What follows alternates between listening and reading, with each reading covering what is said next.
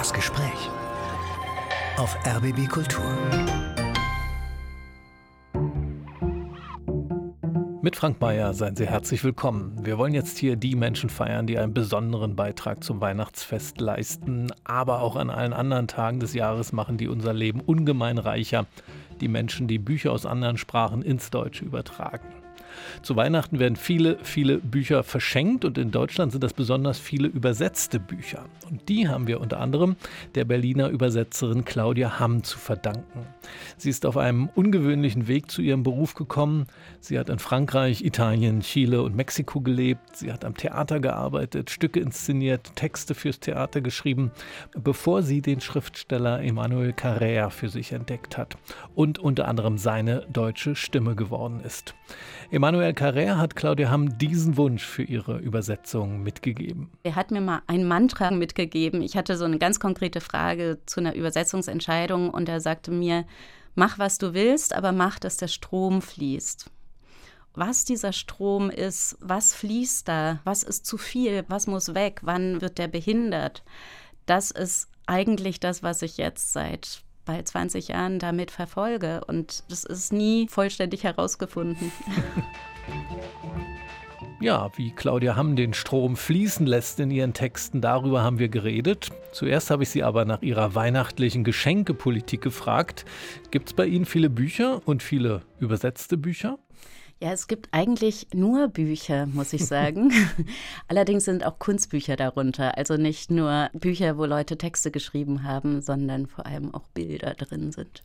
Und Ihre beiden Kinder, Sie haben zwei Söhne, soweit ich zwei weiß, Söhne, ja. sind damit einverstanden, nur Bücher geschenkt zu bekommen? Tatsächlich ja, aber sie kriegen auch äh, Geld, weil sie jetzt groß sind und da Projekte damit verfolgen wollen, die sie am besten selbst ja, organisieren für sich.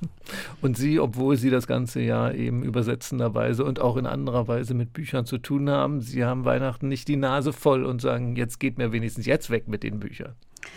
Nein, gar nicht, weil für mich ist jedes Buch so eine komplette Welt, dass ich jede Welt gerne neu kennenlerne, die mir da angetragen wird. Und ich finde immer speziell, wenn das Freunde oder Familie ist, die einem ja in einer bestimmten Intention ein Buch schenkt, dann bin ich besonders gespannt, warum das vielleicht geschieht. Sie selbst sprechen ja so einige Sprachen, also neben dem Deutschen natürlich auch noch Französisch, Italienisch, Spanisch und Englisch. Also Sie könnten unendlich viel im Original lesen. Lesen Sie dann trotzdem auch Übersetzungen? Ja, ich lese sehr gerne Übersetzungen und ich habe tatsächlich auch das Gefühl, ich kann, selbst wenn ich diese Sprachen auf irgendeiner intellektuellen Weise verstehe, so diese tiefe emotionale Beziehung zur Sprache, die letztlich daher kommt, welche Geschichten wir in der Kindheit gehört haben oder in welcher Sprache uns vorgesungen wurde oder so. Das, das empfinde ich eben in dieser Tiefe eigentlich nur im Deutschen. Und es ist auch ein Motor, um diesen, diesen doch sehr äh, kleinteiligen Beruf zu machen und mit viel, viel Zeit dem nachzugehen.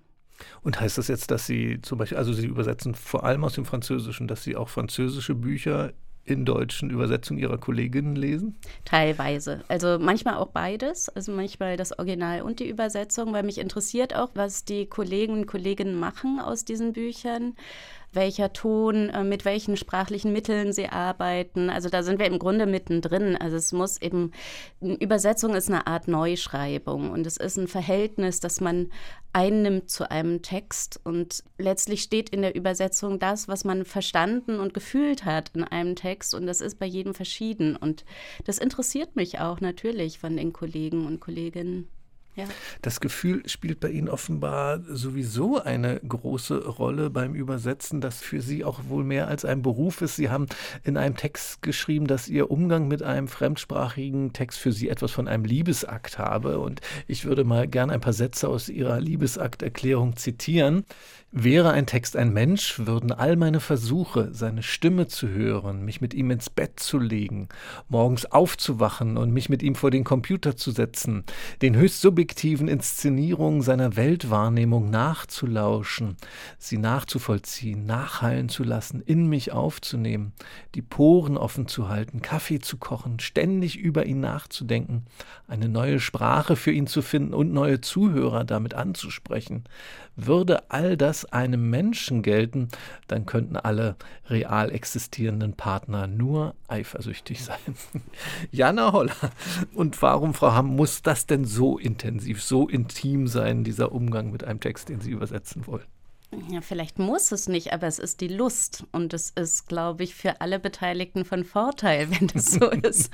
Ich glaube, dass eine Übersetzung dann sich so nennen darf, wenn sie genau das tut. Also wirklich hineinlauschen in das Textgewebe, in das, was Sprache kann. Und ich sehe da Sprache auch ganz emphatisch als was ganz Heiliges an, äh, weil diese Sprache uns verbindet. Also die Sprache kann Kriege verhindern, die Sprache kann unglaubliche Distanzen überbrücken. Und ich verneige mich davor und freue mich daran und tue das, indem ich so übersetze, genau so.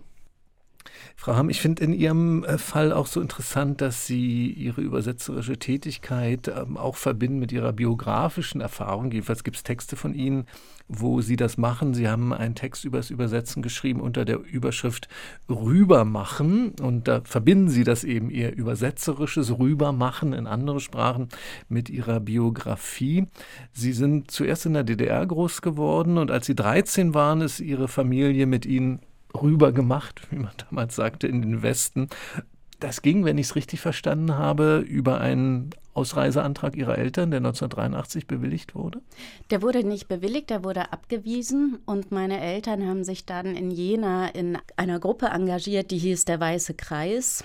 Die haben so symbolische Demonstrationen gemacht, immer mit weißen T-Shirts oder mit weißem Papier und haben eigentlich versucht zu zeigen, wie viele Leute ausreisewillig sind, aber nicht raus durften. Also dieses Eingesperrtsein war ähm, etwas, was meine Eltern sehr bedrückt hat und ja, so, so bedrückt hat, dass sie dort nicht mehr leben wollten. Also kommen natürlich viele politische Aspekte hinzu, aber die, diese Gruppe wurde dann sehr, sehr plötzlich ausgewiesen. Alle mussten innerhalb von ein paar Stunden das Land verlassen dann.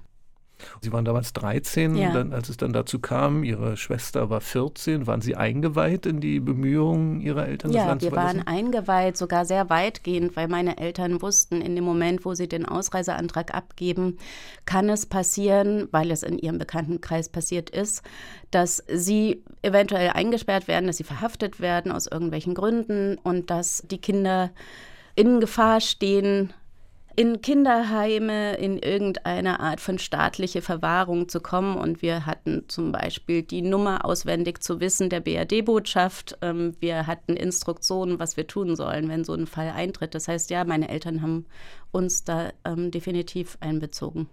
Und wie erinnern Sie sich daran, wie das für Sie war damals als 13-Jährige? Und es hat ja sicherlich auch schon einige Zeit davor angefangen, diese ganze Vorstellung, also diese Nummern auswendig zu lernen und auch die Vorstellung, die vertraute Umgebung verlassen zu müssen? Ich glaube, alle würden denken, das ist ja ganz schrecklich und das war es überhaupt nicht. Also in meiner Familie wurde ein eher heiterer Umgang mit äh, staatlichen Behörden gepflegt so. Wir kannten teilweise, es gab äh, Menschen, die wir immer wieder in einer gewissen Entfernung von uns haben laufen sehen, aber wir haben uns nicht wirklich bedroht gefühlt. Also es war eher lustig. Also für mich als Kind. Also ich war auch, ich war eben noch nicht groß, ich war 13. Mhm. Und dieser Westen oder dieses Verlassen müssen war einem ja nicht klar. Ich war einfach gespannt, was dann kommt. Also es wurde ja auch dieses Westdeutschland immer als ziemliches Paradies beschrieben. Das musste etwa so riechen wie so ein Westpaket oder so, stellte ich mir vor und mal sehen. So. Das heißt, Sie waren eher neugierig. Ich war erstmal neugierig, aber der Ablauf war dann ganz schrecklich, weil das natürlich so schnell gehen musste und auch alles, was danach kam, meine Eltern schon in große Verzweiflung auch gestürzt hat, weil die nicht wussten, so zum, zum Beispiel, wann können sie jemals ihre Verwandten, Freunde wiedersehen. Es war 83, da war die Wende in ganz, ganz weiter Ferne überhaupt nicht absehbar. Claudia, haben wir reden gleich weiter auch darüber, wie Sie dann im Westen angekommen sind als 13-Jährige. Jetzt hören wir erstmal Musik. Ich hatte Sie gebeten, sich drei Stücke auszusuchen für die Sendung und Sie haben mir dann zurückgeschrieben, das heißt ja eine schöne Hausaufgabe. Ja, das muss ich gleich sofort allen Hörern empfehlen. Ich finde das eine ganz tolle Aufgabe und ich habe schon begonnen, eigene Freunde diese Aufgabe jetzt auch zu stellen und man lernt sich ganz neu kennen. Also es ist eine große Empfehlung. Also mit, machen Sie es mit drei Stücken oder mit? Drei nicht? Stücke, ja. Das ist natürlich dann auch die besonders strenge Aufgabe, sich drei auszusuchen. Sie haben sich ausgesucht für uns eine Sarabande aus der Demoll-Partita von Johann Sebastian Bach, unbedingt von Gidon Kremer gespielt. Das war Ihnen sehr wichtig. Warum jetzt diese Musik in dieser Aufnahme? Ja, Gidon Kremer ist für mich ein Interpret, der komplett durchlässig ist. Ich glaube, der hat Antennen ganz, ganz weit nach oben und das hört man und ich habe dieses Stück aus. Am liebsten hätte ich die Chaconne ausgewählt, aber die wäre jetzt viel zu lang für diesen Anlass und deshalb die äh, kleinere Schwester Sarah Bond. Es ist ein Solo-Stück für Violine und man hört in diesem Solostück jeden Atemzug im Grunde, den eine Stimme macht. Und ich habe den Eindruck, dass diese Art zu spielen meinem Ideal zu schreiben ziemlich nahe kommt. Und deshalb habe ich das ausgewählt.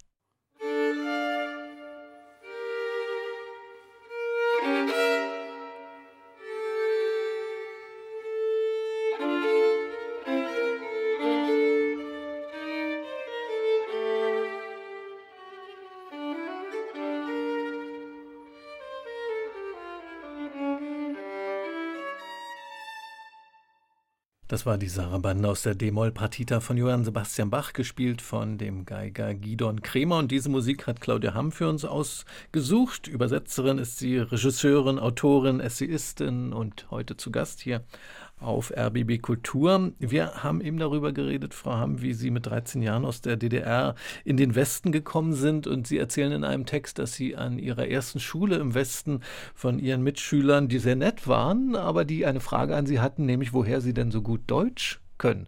Was ja eine sehr seltsame Frage ist. Wie, wie kam die denn darauf und wie hat das auf Sie gewirkt? Ja, das ist ein interessanter Moment gewesen. Das war an einem der ersten Tage, in dem ich sozusagen in der BRD war, an einer Schule im Rheinland in Lahnstein. Und die waren sehr freundlich und wollten mir, glaube ich, ein Kompliment machen und sagen, äh, woher sprichst du denn so gut Deutsch? Und ich war recht erstaunt und sagte, ja, was, was soll ich denn sonst sprechen? Und die sagten, na, Russisch. Und das war ganz selbstverständlich. Und ich muss sagen, ich war in dem Moment etwas bestürzt und habe, glaube ich, das erste Mal in meinem Leben sowas wie Arroganz empfunden und dachte, hm, ihr seid ziemlich dumm und wisst etwas Entscheidendes vielleicht nicht. Und ich habe mich gefragt, welches Ausmaß das haben könnte. Und ich muss sagen, es war ein trauriges und sehr, sehr einsames Gefühl. Wie war das für Ihre Eltern anzukommen? Sie haben sich dann in der Nähe von Hamburg niedergelassen, ne? Ja. Wie haben die dieses Ankommen im Westen erlebt? Mein Vater, indem er sich in die Arbeit gestürzt hat, also wirklich 20 äh, Stunden am Tag. Und meine Mutter, indem sie erstmal wahrscheinlich eine klinische Depression hatte, zwei Jahre lang. Das war schwer für sie. Sie ist einfach aus allen sozialen Bezügen rausgeflogen und ähm, war gelandet in einem Vorort von Hamburg, wo es vor allem darum ging, was man als nächstes kauft und wo man als nächstes in den Urlaub hinfährt. Und das war von unserer Lebenswelt und der Phase, aus der wir gerade kamen, sehr weit weg. Aber Ihre Eltern leben, soweit ich weiß, bis heute Immer dort. noch da, mhm. ja. Mhm. Und diese Erfahrung, die Sie eben auch an der Schule da gemacht haben, in diesem jungen Alter, eben eine von drüben zu sein, von der anderen Seite, ist das eine Erfahrung, die bis heute irgendwie noch da ist bei Ihnen? Also das ist ja immer nur, wenn ich selber sage. Das habe ich ja unter Kontrolle. ähm, meistens, wenn ich das sage, bekomme ich zwar einfach, ach, das hätte ich gar nicht gedacht. Warum auch immer, ist auch interessant. Aber das Interessante ist ja tatsächlich, dass wir ja nicht die Sprachbarriere haben, wie bei anderen migrantischen Erfahrungen. Ich würde das mittlerweile so nennen. Das ist eine migrantische Erfahrung, die wir gemacht haben. Wir waren Flüchtlinge. Wir haben mit allem von vorne angefangen, auch ohne Geld zu haben im Grunde. Ähm, aber es gab diese selbe Kultur und Sprache, sicher nicht dieselbe Sozialisation, aber etwas, worauf man sich berief. Und ich hatte es ja selber unter Kontrolle sozusagen, ob ich über diese ersten Erfahrungen der ersten 13 Jahre sprechen wollte oder nicht. Und äh, eigentlich fand ich immer, dass es interessant ist, darüber zu sprechen, weil ich immer das Gefühl hatte, ich habe noch eine andere Perspektive, die mir wichtig ist. Und diese unterschiedlichen Perspektiven auf Gegenwart zu haben, hat mir immer das Gefühl gegeben, Gegenwart ist veränderbar, ist gestaltbar und ist nicht selbstverständlich so, wie sie ist. Politische Systeme sind nicht selbstverständlich so, wie sie sind. Und auch das, was wir leben, ähm, ist unsere Wahl. Wir haben doch da eine ziemlich große Freiheit auch zu wählen. Und dafür bin ich sehr dankbar. Und so schmerzhaft dieser ganze Prozess war, für diese gewonnene Freiheit bin ich unendlich dankbar, auch meinen Eltern.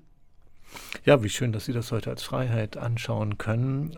Es interessiert mich eben auch, natürlich wegen Ihrer Lebensgeschichte, aber auch, weil Sie eben diese Verbindung machen zum Übersetzen und das Rübermachen. Sie haben mal dazu gesagt, 40 Jahre später mache ich immer noch rüber, jetzt mit Texten, die nicht meine eigenen sind. Wo ist denn aber da die Verbindung zwischen diesen beiden Formen des Rübermachens?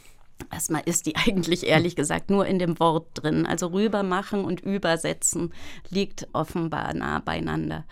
Aber natürlich ist das physische Rübermachen und das Rübermachen mit einer ganzen Familie in ein anderes System äh, nicht zu vergleichen mit dem Übersetzen über Sprachgrenzen. Und trotzdem gibt es etwas in diesem, was da neu zu gestalten ist und vielleicht genau diese Freiheit, von der ich spreche. Ich spreche nicht von der Freiheit, die man vielleicht annimmt als jemand, der in der BRD sozialisiert wurde, dass man sich in sozusagen der Freiheit, die die Demokratie sich zuschreibt, befindet. Über die kann man sehr lange sprechen. Ich meine die Freiheit, mehrere Perspektiven zu haben, sich sozusagen einer Sphäre zwischen zwei Dingen zu oder über zwei Dingen aufzuhalten und zu befinden. Und das ist was, was ich an einem Übersetzen als Tätigkeit sehr, sehr schätze, auch im Gegensatz zum selber Schreiben weil es ein in einen Bereich trägt, wo das Ego, das Ich, ziemlich rausgenommen ist. Also es, es, es gibt eine andere Durchlässigkeit zu dem, was Sprache überhaupt ist oder Sprachen sind oder die Sprache von einer bestimmten Person. Was kann die in einer anderen Sprache werden? Also es gibt auch so was Zukünftiges, Gestaltbares daran. Mhm. Und das, denke ich, hat eine Parallele zu dem, wenn man dann auch den Ort wechselt. Und dann würde ich mir gerne mal mit Ihnen ein Beispiel ein bisschen anschauen, wo Sie besonders weit rüber gemacht haben, um dieses Wort nochmal zu verwenden, und diese Freiheit besonders weit ausgenutzt haben oder ergriffen haben.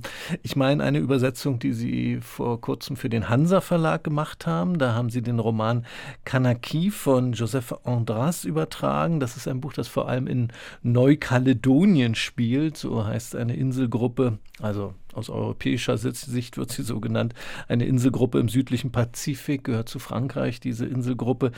Das war für Sie wahrscheinlich eine ganz neue Welt, dieses Neukaledonien, oder? Komplett. Ich wusste gar nicht, wo sich das befindet, ehrlich gesagt, als ich das Buch in die Hand bekam und habe erst mal im Atlas geschaut. Ähm, Neukaledonien gehört sogar zur EU, dadurch, dass es zu Frankreich gehört. Die Leute haben einen französischen Pass. Es ist seit 1850 etwa kolonisiert von den Franzosen. Und das war eine sehr, sehr brutale Art der Kolonisierung. Die einheimische Bevölkerung hatten ihre indigenen Namen, aber wurden von den Franzosen Kanak genannt. Das kommt eigentlich aus dem Hawaiianischen und heißt Mensch wurde aber von den Franzosen, weil sie es nicht verstanden, also Arroganz und Ignoranz liegt immer nahe beieinander, von den Franzosen wurden dann praktisch alle Pazifikvölker als Kanak bezeichnet. Und die Indigenen aus diesem Neukaledonien haben sich den Begriff angeeignet, den benutzen sie für sich selber. Sie nennen sich Kanak und nennen ihr Land, in dem sie leben, Kanaki. Es ist aber ganz abgeleitet von dem eigentlich abwertenden Begriff, den die Franzosen geprägt haben. Das wirft ja jetzt schon schon mal ein interessantes Übersetzungsproblem auf, weil im Deutschen haben wir wiederum unsere eigene Geschichte mit diesem Wort. Kanake war und ist ein Schimpfwort, ist andererseits aber wieder von Menschen, die damit abwertend bezeichnet werden, angeeignet worden. Es gibt zum Beispiel von dem türkischstämmigen Schriftsteller Feridun Saimoglu ein Buch schon lange her, 1995 veröffentlicht, äh, Kanaksbrak. Da hat er sich diesen Begriff quasi zurückgeholt, was auch andere getan haben. Wie war das dann mit dieser Entscheidung, dieses Buch Kanaki zu nennen im Deutschen? Ich denke, in solchen postkolonialen Kontexten ist eigentlich entscheidend, wie die ehemals kolonisierten oder immer noch kolonisierten sich selber bezeichnen. Und wenn die diese Bezeichnung für sich wählen, dann übernehme ich die. Das ist eine freie Entscheidung, eine Gestaltung ihrer eigenen Gegenwart und die finde ich dann auch maßgeblich. Aber es ist auch in dem Fall tatsächlich der Buchtitel auf Französisch. Das heißt auch auf Französisch Kanaki. Dieses Buch hat viele dokumentarische Anteile und historische Anteile. Ich fand sehr beeindruckend, wie Sie beschrieben haben, was da alles zu Ihrer Arbeit gehört, wenn Sie so ein Buch übersetzen. Das ist eben nicht nur die Sprache zu übertragen. Können Sie uns ein bisschen beschreiben, was Sie da alles tun, wenn Sie so ein Buch übersetzen? Also das war wirklich ein spezieller Fall, weil ähm, das ist ein Buch von einem jungen Franzosen, der unter Pseudonym schreibt. Man weiß gar nicht sehr viel über den Autor. Und sein äh, schriftstellerisches Projekt ist es, den französischen Kolonialismus aufzuarbeiten. Er sucht sich eigentlich immer äh, eine historische Figur und anhand von dieser historischen Figur beschreibt er große politische Prozesse.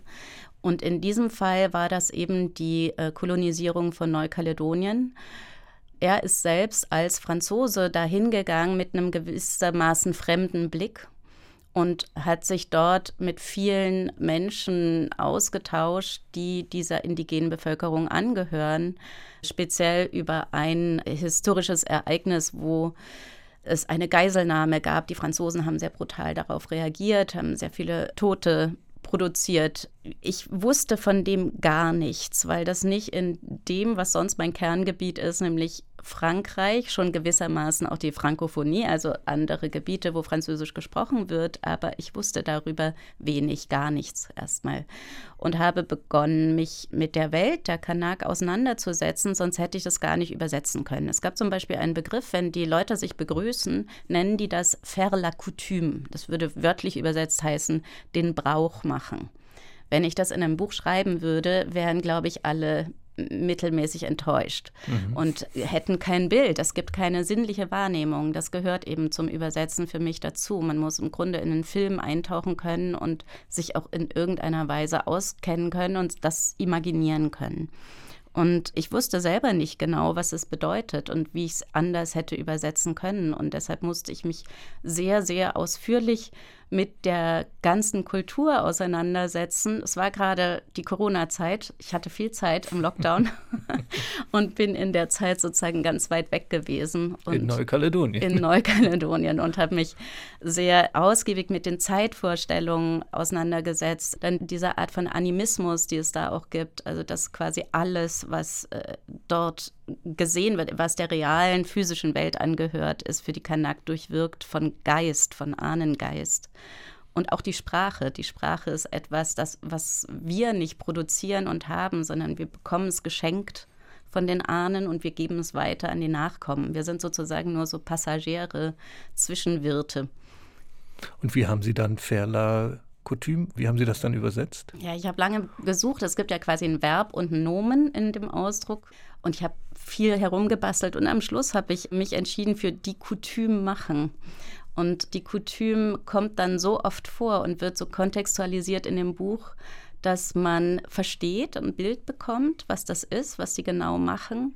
Da es diesen Brauch nicht gibt im Deutschen, war es nicht sinnvoll, irgendwas mit Tradition oder so zu machen, weil das dem nicht entspricht. Das ist ein Begriff, der ist identitätsstiftend für diese Menschen und braucht einen Eigennamen. Das war nach langer also jetzt kann man sagen, ja, liegt doch nahe, aber für mich war es ein langer Prozess, zu dieser Erkenntnis zu kommen. In solche Weltverhältnisse kommen Sie hinein durch Ihre Übersetzungsarbeit.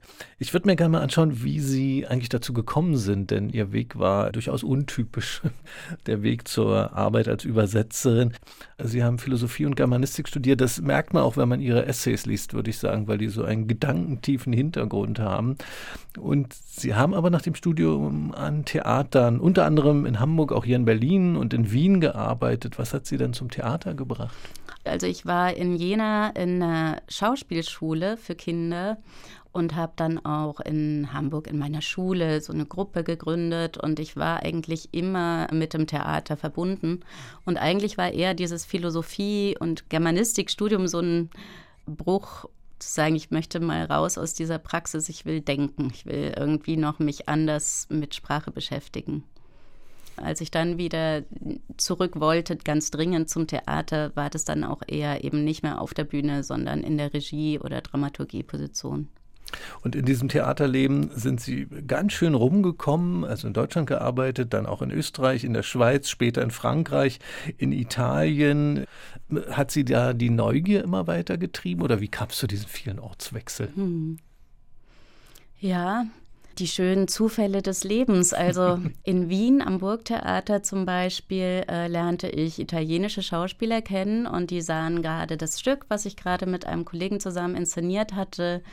Und die mochten das und luden mich dann ein nach Italien. Und da ich vorher schon viel in Italien war und Italienisch sprach, lag das dann nahe, dass man mal gemeinsam eine Inszenierung macht. Und daraus ist dann mehr entstanden. Also wir haben dann eine Gruppe gegründet, Quindici Febbraio, und mit denen Stücke entwickelt, die dann auch in Frankreich getourt sind. Man muss einfach sagen, in Italien war das Theatersystem nach Berlusconi ziemlich zusammengebrochen. Es war im Grunde unmöglich für Leute von der Theaterarbeit zu leben. Und wir waren angewiesen auch auf Kooperationen. Und glücklicherweise sah die Situation bei den Franzosen ganz anders aus. Und es gibt ein schönes Festival in Chambéry, wo sich diese beiden Länder auch austauschen mit ihren Produktionen. Und dadurch kamen wir zu einem Produzenten in Frankreich, der uns dann dort auf Tour geschickt hat und neue Produktionen ermöglicht hat. Das war eine sehr schöne und sehr, ja, sehr bewegte Zeit mit vielen Orten und vielen Menschen. Und was für Geschichten haben Sie erzählt mit diesen Produktionen, die Sie mhm. da gemacht haben? Eigentlich gab es für mich so eine kleine Krise damit, wenn Schauspieler quasi Rollen spielen, die vorher geschrieben wurden. Also diese typische Art von Rollenarbeit, wo man sich einen Text aneignet. Was natürlich manche Leute ganz fantastisch können, aber Schauspieler, die sehr viel spielen, manchmal auch mit so einer gewissen Trickkiste erledigen. Und ich hatte Lust, nach einer Form zu suchen, wie Schauspieler für den Text, den sie sprechen, anders Verantwortung übernehmen. Und deshalb bin ich dann ausgegangen von Improvisationen. Also wir haben viel improvisiert und ich habe aus diesem improvisierten Textmaterial dann den fertigen Text geschrieben. Der war dann aber anders in den verankert und das war eine spannende Arbeit, weil es tief in unsere eigenen Biografien ging. Ein Stück hieß Still Life und sollte sich beschäftigen mit der Zukunft, weil wir hatten gerade Geld bekommen und fragten uns, wie können wir jetzt dieses Geld gut investieren. Und wir mussten das jetzt so investieren, dass diese Gruppe so eine bessere Zukunft kriegt. Und dann haben wir uns viel darüber verständigt, was denn Zukunft für uns alle ist. Eine Schauspielerin hatte gerade eine Diagnose von Hautkrebs bekommen und äh, deshalb war dann klar, okay, also die Zukunftsvorstellung, die wir alle haben, ist, wir sterben irgendwann. Tod war sozusagen ein Aspekt, aber auch anderes. Und dann brachte ein Schauspieler das Buch von Emmanuel Carrère, Alles ist wahr, in die Probe, auf Französisch D'autres vies que la mienne.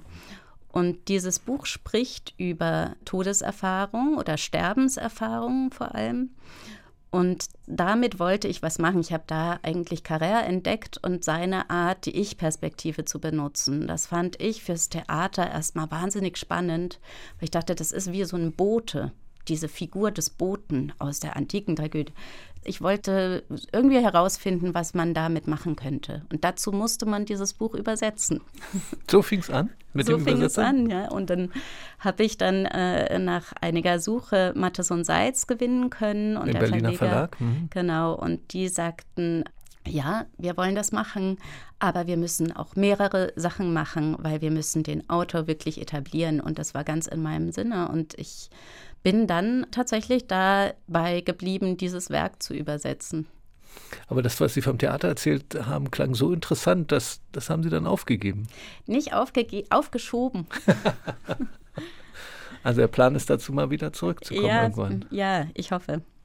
Also es kam auch dazu, ich hatte dann zwei Kinder bekommen und das ist natürlich dieses reisende Leben schwierig dann in dem Moment spätestens, wenn die in die Schule kommen war das schwierig und ähm, insofern ging es dann an den Schreibtisch. Aber ich habe das auch sehr genossen.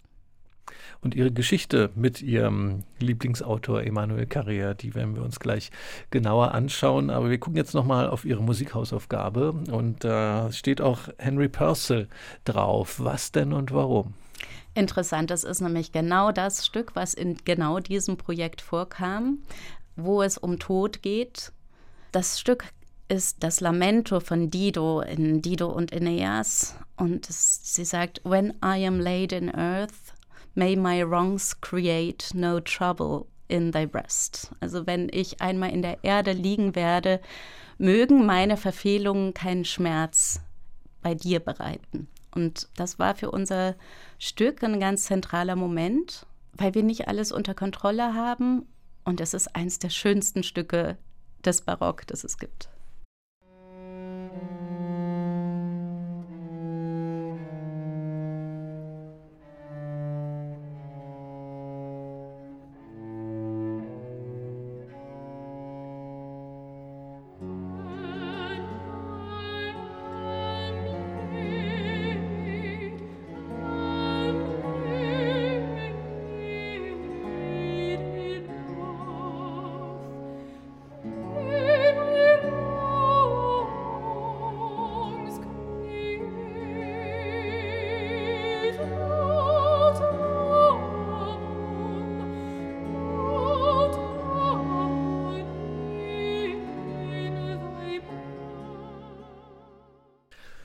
Jetzt müssen wir wieder zurückkehren auf die Erde nach dieser musikalischen Erfahrung. When I'm Late in Earth aus Dido und Aeneas von Henry Purcell. Hier für uns gesungen von der britischen Sopranistin Ellen Manahan Thomas. Und ausgesucht hat diese Musik für uns Claudia Hamm, die Übersetzerin, Regisseurin, Autorin, Essayistin ist zu Gast hier im Gespräch auf RBB Kultur. Wir haben gerade über ihr erstes Arbeitsleben, wenn wir es mal so nennen, gesprochen, ihre Theaterarbeit.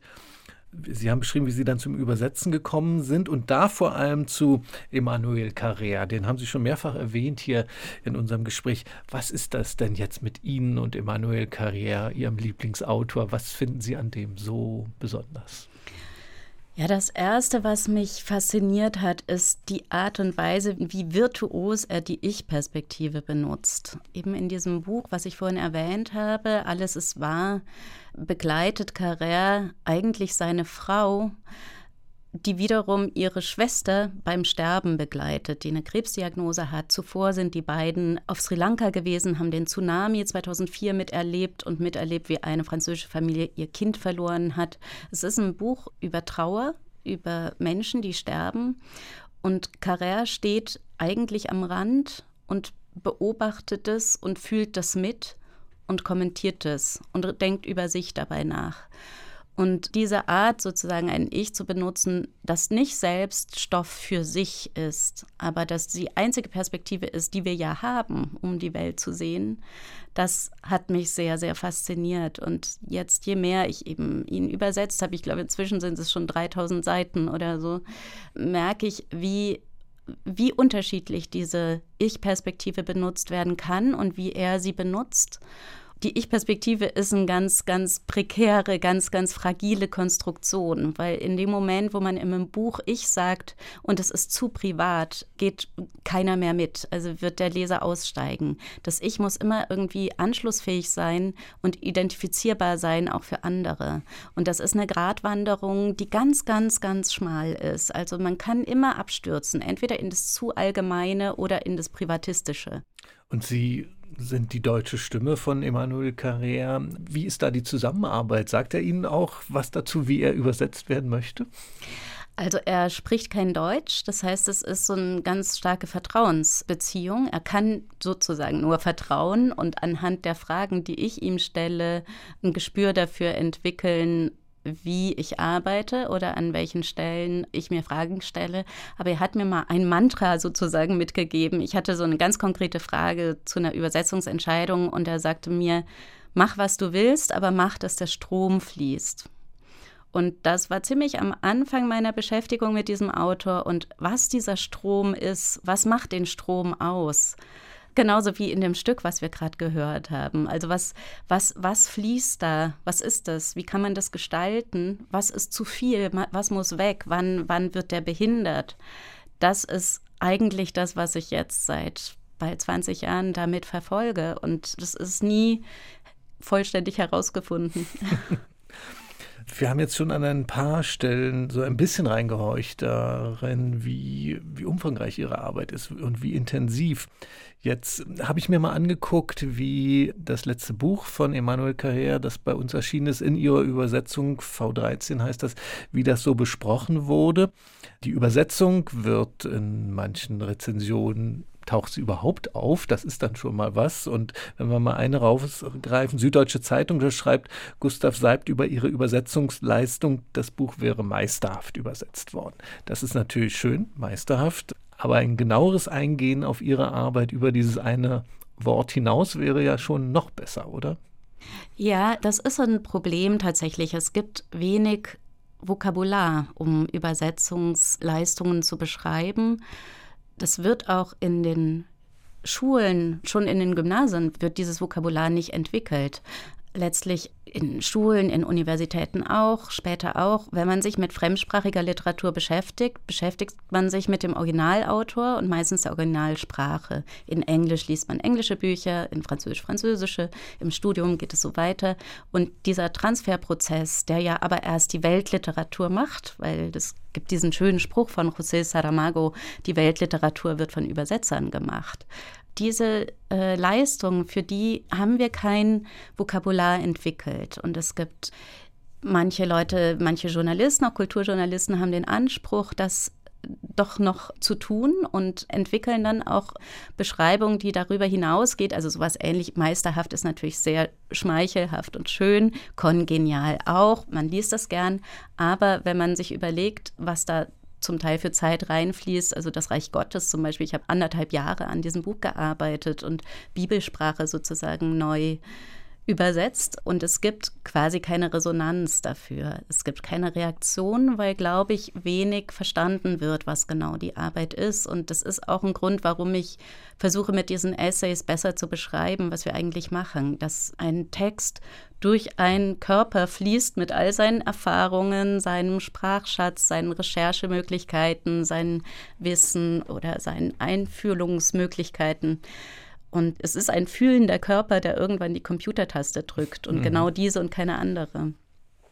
Das ist jetzt eine Frage der Anerkennung für Ihre Arbeit, der Wahrnehmung und der qualifizierten Auseinandersetzung damit. Eine andere Frage ist ja noch, wie wird das eigentlich vergütet, diese Arbeit? Äh, wir hatten letztens hier auf RBB Kultur das Übersetzerduo Holger Fock und Sabine Müller zu Gast. Die beiden wurden ausgezeichnet in diesem Jahr mit dem Paul-Celan-Preis für herausragende Übersetzung.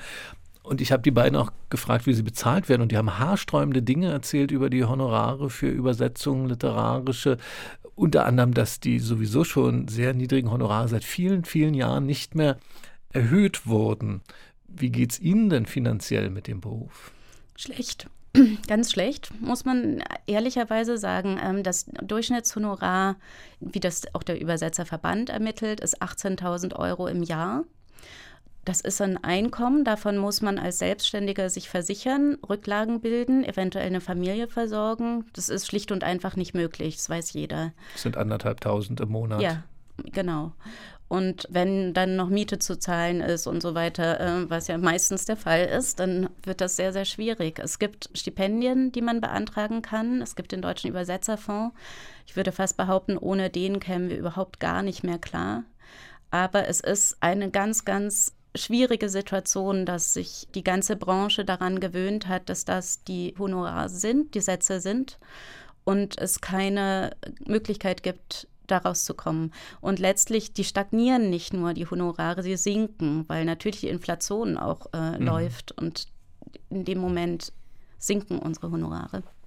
Gibt es Länder, in denen das besser läuft, in denen die Arbeit von Übersetzerinnen und Übersetzern besser anerkannt und honoriert wird? Ja, tatsächlich zum Beispiel äh, Übersetzende ins Englische verdienen circa das Doppelte. In Norwegen gibt es auch eine ganz andere Anerkennung für den Beruf.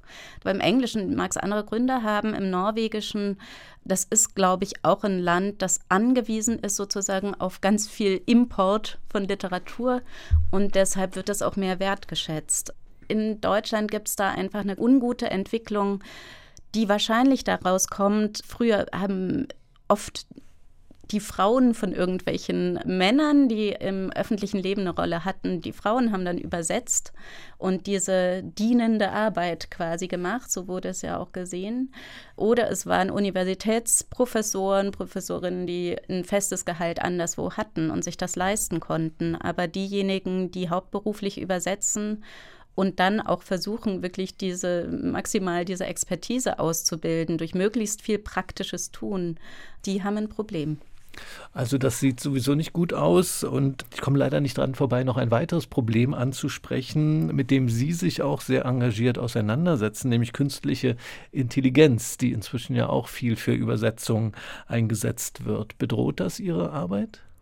Es bedroht meine persönliche Arbeit im Moment noch nicht. Also ich habe noch keine Auswirkungen davon gespürt. Aber wenn ich nachdenke, was es heißt, dass man nicht mehr selbst schreibt, dass man diese Praxis nicht selber betreibt, sondern quasi als Posteditor im Nachhinein einen Text bearbeitet. Diese Bearbeitertätigkeit, die unterscheidet sich also nach allem, was da jetzt gesagt wurde, fundamental von dem, dass man einen Text durch sich durchfließen lässt. Und, und Entschuldigung, diese neue Form, also dass man nicht mehr selbst von A bis Z selbst übersetzt, sondern dass sozusagen die KI eine Rohübersetzung liefert und Menschen wie Sie dann das nachbearbeiten.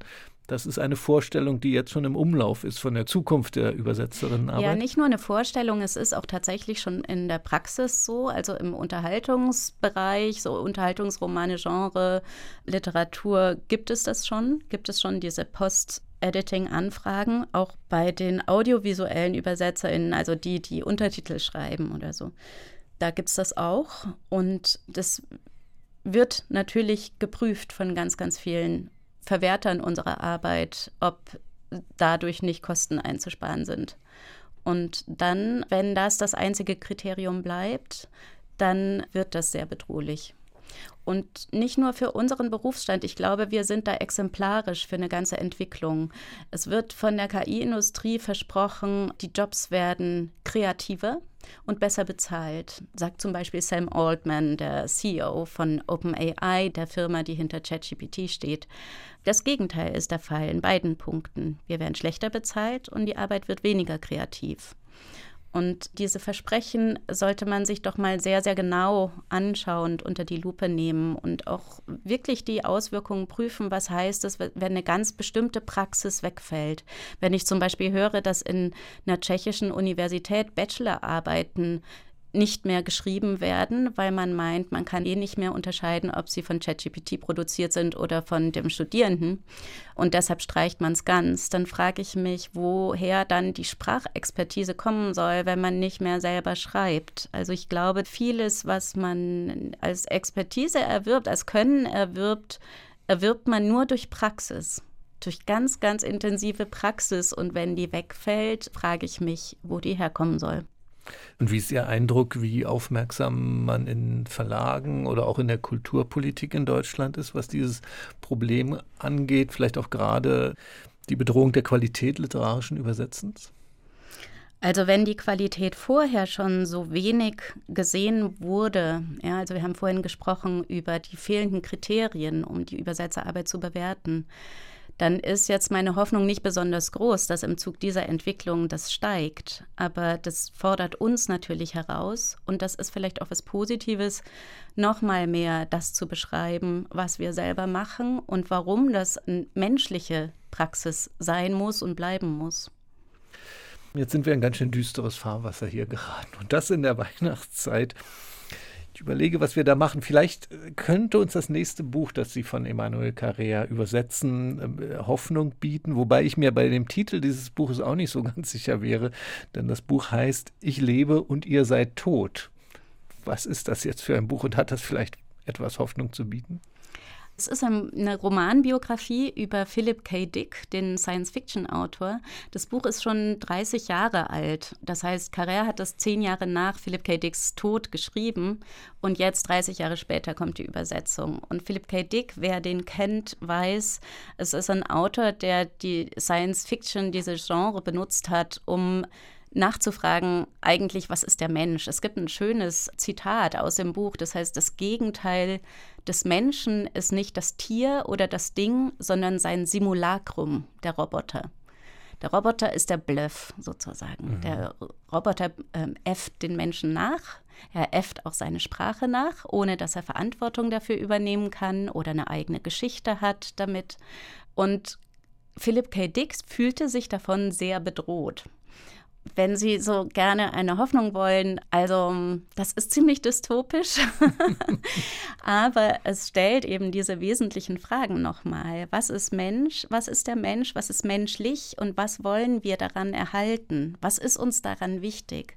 Und diese Frage ist, glaube ich, wirklich sehr, sehr brisant und deshalb kommt das Buch, glaube ich, zu einem sehr guten Zeitpunkt jetzt, obwohl es so spät ist, ist die Übersetzung. Im kommenden September soll das Buch rauskommen, September 24. Ich kann noch mal auf eine andere Hoffnung zu sprechen kommen, die ich habe. Sie haben jetzt so viel Interessantes erzählt in dieser knappen Stunde. Sie haben sich auch viel mit autobiografischem Erzählen beschäftigt. Wie wäre es denn mit einem autobiografischen Buch von Claudia Hamm, von Ihnen selbst? Wäre das nicht mal Zeit? Ja, ist eine gute Idee. Und einen Titel haben Sie doch auch schon. Ja. Anders als rüber machen kann es ja eigentlich nicht Stimmt. heißen, oder? Ja. Gut, dann ist das meine Hoffnung, die ich auf jeden Fall mitnehme aus diesem Gespräch. Claudia Hamm war zu Gast hier auf RBB Kultur, Übersetzerin, Theaterregisseurin, Autorin, Sprecherin sind sie auch. Die jüngste Übersetzung, wir haben es vorhin ganz kurz angesprochen, das Buch V13 von Emmanuel Carrère im Verlag Mattes und Seitz erschienen. Haben Sie ganz herzlichen Dank. Vielen herzlichen Dank und frohe Weihnachten. Danke Ihnen auch. Und jetzt habe ich doch glatt vergessen, dass Sie ja noch ein Stück Hausaufgabe für uns haben. Die dritte Musik von Dalida und Alain Delon, Parole, Parole. Warum das? Ich sage noch zwei Sätze dazu. Ja, warum das? Es ist ganz heiter und leicht und alles, was man an Frankreich lieben kann. Atmosphärisch. Außerdem ist es ein, das kommt so populär daher, aber es ist ein ganz schön ausgebufftes Lied, weil im Grunde Alain Delon säuselt sehr liebevolle Worte Dalida zu. Und Dalida hat eigentlich eine Stimme, die könnte nur im Kopf sein. Also sie sagt immer, ja, ja, er redet, er redet, rede mal, rede weiter, rede weiter, ich glaube dir kein Wort.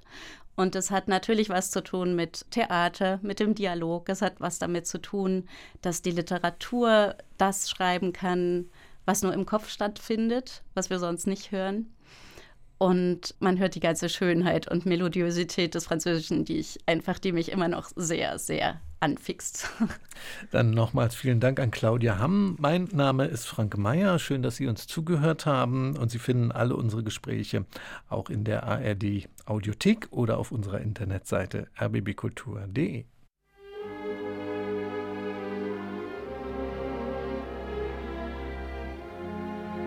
C'est étrange. Je ne sais pas ce qui m'arrive ce soir. Je te regarde comme pour la première fois.